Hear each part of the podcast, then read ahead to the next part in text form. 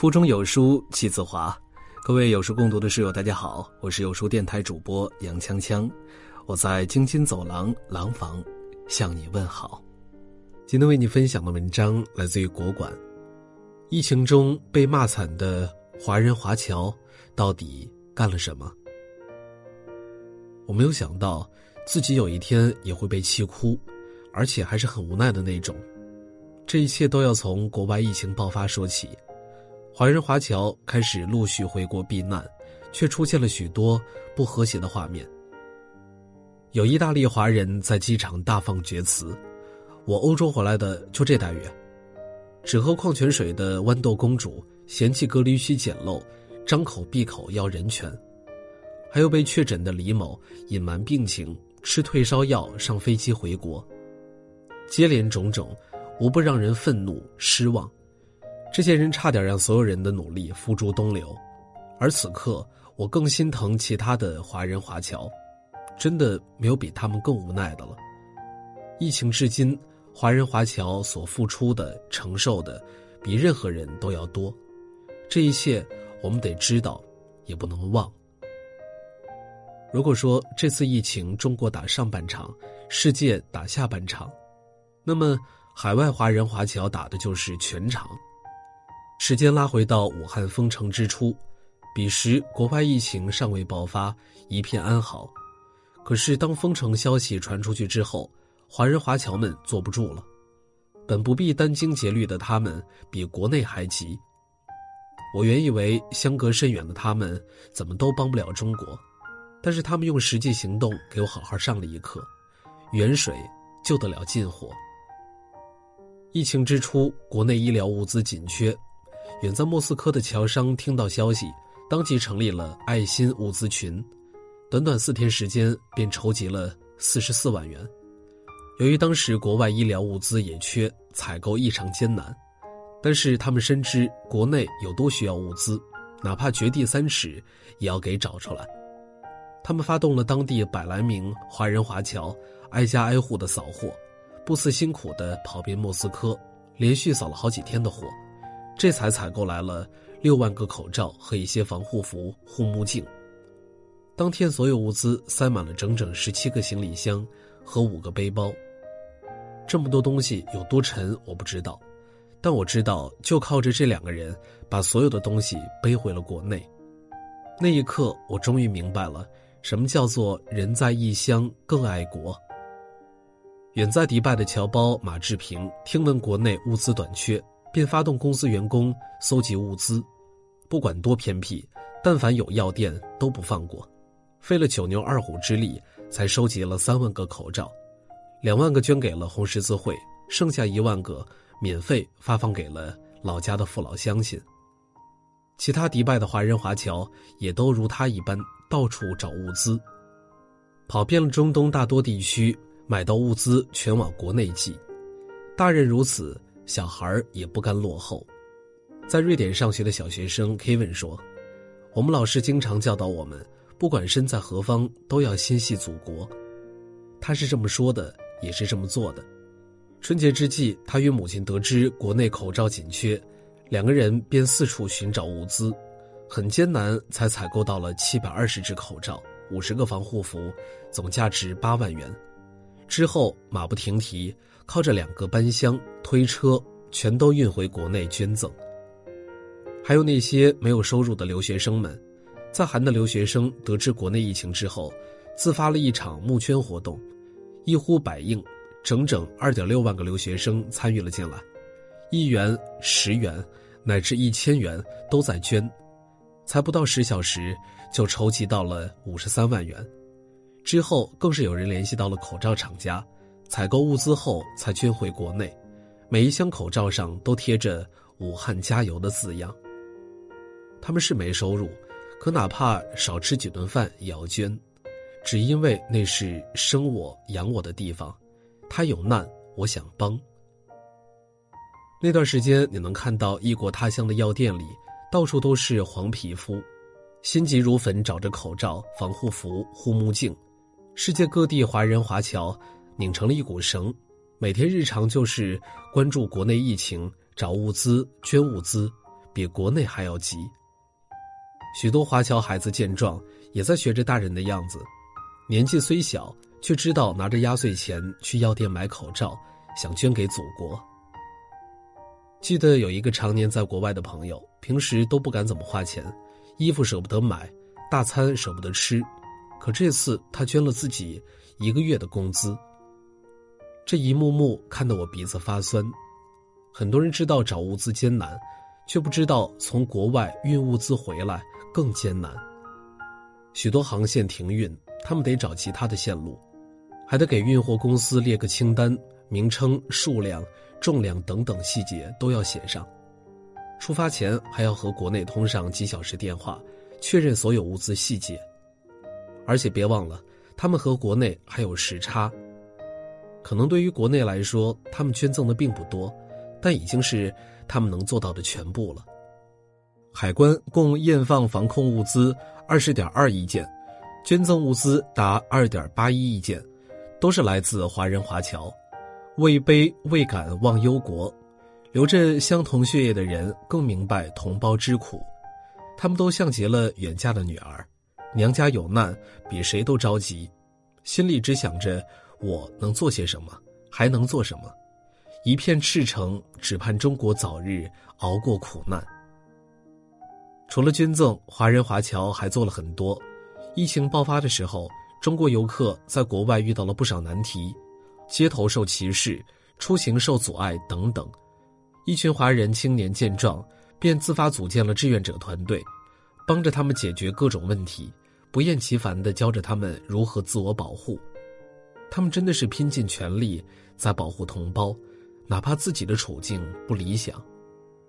其实那时华人华侨是最不受待见的群体，很多外国人都觉得病毒来自中国，并对所有来自中国的一再歧视。刻板印象之下，华人华侨的日子并不好过，他们之中有的站在街上莫名的被泼水，有的走在路上就遭到了群殴，有的人街头遛狗时遭到了恶意的唾骂，网络上也是骂声一片，无不歧视着中国。同胞受欺，原本素不相识的华人华侨变得异常团结。平常一生要为同胞发声，要为中国证明。一个意大利华人青年发起了一场“我不是病毒”的行动，只身一人站立在街头，蒙眼戴口罩，在身旁纸板上写：“我不是病毒，我是人类，不要对我有歧视。”事情经过发酵，这场行动席卷全球各地。留学生们鼓足勇气上街，同样蒙眼戴口罩，身旁的告示牌都写着“中国不是病毒”等类似话语。非但如此，他们还一遍又一遍地向外国人科普什么是新冠病毒，不厌其烦地解释为什么中国人要戴口罩。其实他们心里也没底，也怕做这些遭到冷眼，他们预想过所有糟糕的结局。奈何骨子里的热爱超越了一切恐惧，他们选择了无畏，而事实证明，他们正一步步打消歧视。很多外国人被这番行为所打动，又是上前拥抱，又是鼓励，还有的甚至加入其中，帮着华人华侨们发声。一场场为中国证明的行动，在全球彻底掀起浪潮。除此之外，一些华人公司。还将原本用于商业的宣传牌改成了“武汉加油”的字样。于他们而言，钱可以少赚点但故土必须捍卫。这便是疫情之初国外的样子：一边凑物资，一边斗歧视。在华人华侨的努力下，少了偏见，多了理解，中国应得的尊重，这帮人都拼了命的帮着赢回来。这一次，他们真的没得黑。如今中国疫情好转，在华人华侨们以为终于可以歇口气时，国外疫情爆发了。刚刚帮完中国的他们，转头又要去帮国外。他们像当初一样，自发组成队伍，又是捐钱，又是找资源，托国内朋友寻找生产口罩的厂家，尽可能快的往国外运口罩，悉数免费捐赠出来。在很多人宅家避疫的时候。路上有很多华人社团的货车，车里装满了医疗物资，陆续抵达周边的医院。不仅如此，华人华侨也有很多在单独行动。在东京，口罩几乎断货。一个中国女孩见状，当即着手筹集物资，要报答当日援助武汉之恩。花了很长一段时间，费尽心力，才从不同渠道筹集了一千个口罩。此后，他在一箱口罩上写下“来自武汉的报恩”，穿上玩偶服，捧着纸箱走上了街头，顶着烈日给路人免费分发口罩。其他华人华侨也和他一样，多方搜集来的口罩后，全部发放给街上的路人。在疫情严重的意大利，也有人在行动，当地居民缺口罩，他们就送口罩。在那不勒斯的华人社区里，两名华人女孩从疫情开始就忙个不停，他们自发筹集了一批口罩，再将口罩装进信封，之后沿街挨家挨户的送货上家。之后沿街挨家挨户送货上家，每到一户都会为他们加油鼓励。意大利人纷纷称赞：“你应该为生在中国而自豪。”而在米兰的街头上，当地华人看到环卫工人没有戴口罩，便主动赠送了几只，之后还给他们演示如何正确戴口罩，帮助他们调整口罩的位置，直到教会他们才离去。类似感动还有很多，有个意大利华人悄悄在邻居油桶中塞了信封，里面都装了一袋口罩。华人孩子也在一些走廊门口留下信封，里面有口罩和写满祝福的爱心卡片。一切都会好起来，我们一起保护世界，记得遵守防护规则。还有的组建了送菜志愿者队伍，每天负责给各家各户免费送菜上门。对当地的家庭而言，这真的是在救命。留英学生吴鹏更厉害，自英国有一百一十五例确诊病例时，他就开始发布疫情数据图，每天根据政府公开数据自制一个图表，直观展现疫情数据，然后留言发布在英国卫生部官方推特的下方。这一举动让更多英国人关注起了疫情，也更了解疫情的增长趋势。此举也收到了不少网友的感谢和支持。援助国外的同时，华人华侨们也在自保，他们自发组建了互助群，每个群都由各地区的华人华侨组成。他们在群上分享当地有用的资讯，共享一些有用的物资等等。还有人统计出了周边超市物资和人流状况，供群上的人囤货用。另外，还额外建有紧急求助群。一遇到危险，立马就可以求救附近的华人华侨。其实他们都不认识，但就是在大难来临之时变得无比团结。这便是海外的华人华侨，不管走多远，都由中国血脉连接在一起，从未忘记助人，从未忘记互帮互助。说实话，这一次国外疫情的形势不容乐观，增长曲线节节攀升。截至到目前，已达到四十多万确诊病例，有些村子七八十岁的老人都相继去世，丧钟从早到晚鸣个不停。这意味着华人华侨也正处于水深火热的境地。此刻，相较于国外，中国是比较安全的，可他们中大多数人并没有像外界说的那样，疯了一样往国内跑。很多人选择囤上一些必要的生活物资，就地避疫，一来避免长途旅行的交叉感染风险，二来也减轻一些国内的疫情压力。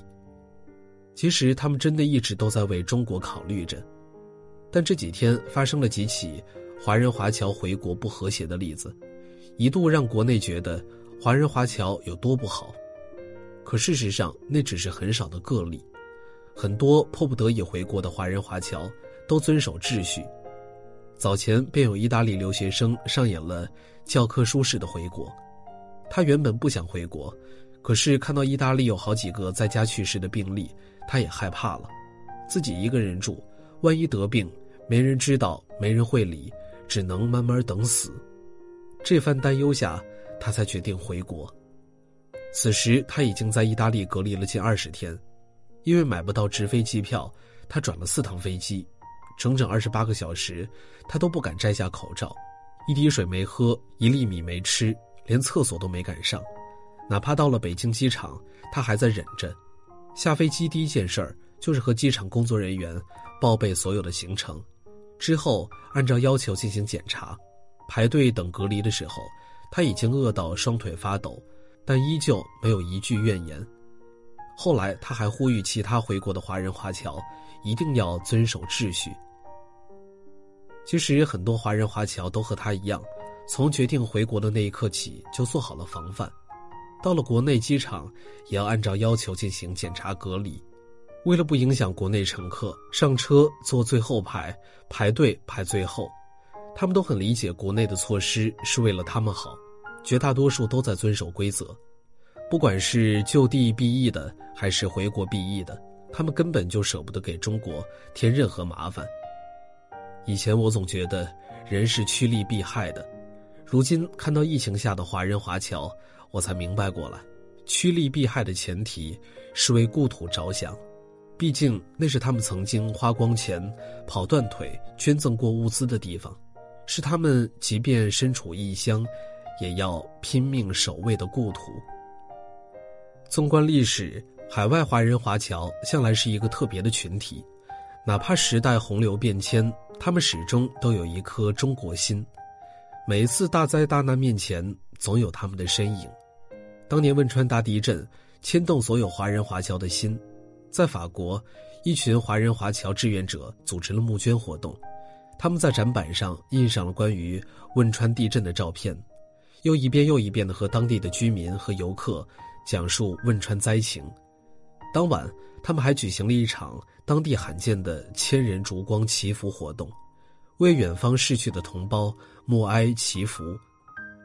而在美国的九岁华人小朋友在报纸上看到新闻的时候，则写了封信安慰汶川小朋友，并且还把自己存钱罐里的钱都捐了出去，一心想着帮灾区小朋友重建教室、买课桌、黑板等等，并且他还在信中呼吁更多的人参与抗震救灾。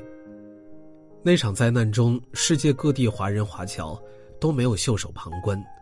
各种钱币、美元、欧元、日元等等，都往汶川捐。震后五个月，汶川就收到了各国华人华侨捐款超过十三亿人民币，甚至还有人不远千里，只为回国当志愿者尽绵薄之力。血浓于水这一词，在有些人的身上体现得淋漓尽致。那年的奥运圣火传递同样令人动容。我清楚的记得，当年圣火在国外传递并不顺利，有不少人在搞破坏，但无数华人华侨都站了出来。他们中流传着一句话：“保卫圣火就是保卫祖国。”哪怕十二年过去了，那些为圣火护航的画面依旧历历在目。在伦敦，大雪刚停，千名留学生唱响国歌，一遍又一遍。在巴黎，留学生们订购了一批中国国旗。跟随圣火发放，在旧金山，有人甚至租用了飞机宣传北京奥运。圣火所到之处，摇旗呐喊，即便暴徒抢夺，也誓死保卫。北京奥运点燃圣火的那一刻，很多人眼泪都夺眶而出，那是无数华人华侨拿命拼回来的光芒。如今，不少人说华人华侨去国外了，就变得趾高气扬，不认祖归宗。可我想说，每个群体都会有那么几粒老鼠屎，六千多万华人华侨也一定会有，但他们中绝大多数人都不是这样的。前几天有个留学女孩回国，看到机场很多工作人员凌晨还在忙碌，连番感谢，此后满眼泪水，一直念叨着中国真的很好。其实很多华人华侨都是如此，他们的身上都流着中国血液。和我们一样感恩、热爱着这片土地。眼下国外疫情告急，曾经为我们拼过命的他们，如今也在遭受苦难。在此，想请各位多给他们一点理解和包容，勿忘他们曾经的付出。华人华侨未曾赴华夏，只盼我们也别负侨胞。好了，今天的文章就为大家分享完了。在这个碎片化的时代，你有多久没有读完一本书了呢？长按扫描文末二维码，在有书公众号菜单免费领取五十二本好书，每天有主播读给你听。我是杨锵锵，我在京津走廊廊坊为你送去问候。喜欢这篇文章，走之前记得在文章末尾给我们的文章点一个再看。我们明天的同一时间，不见不散。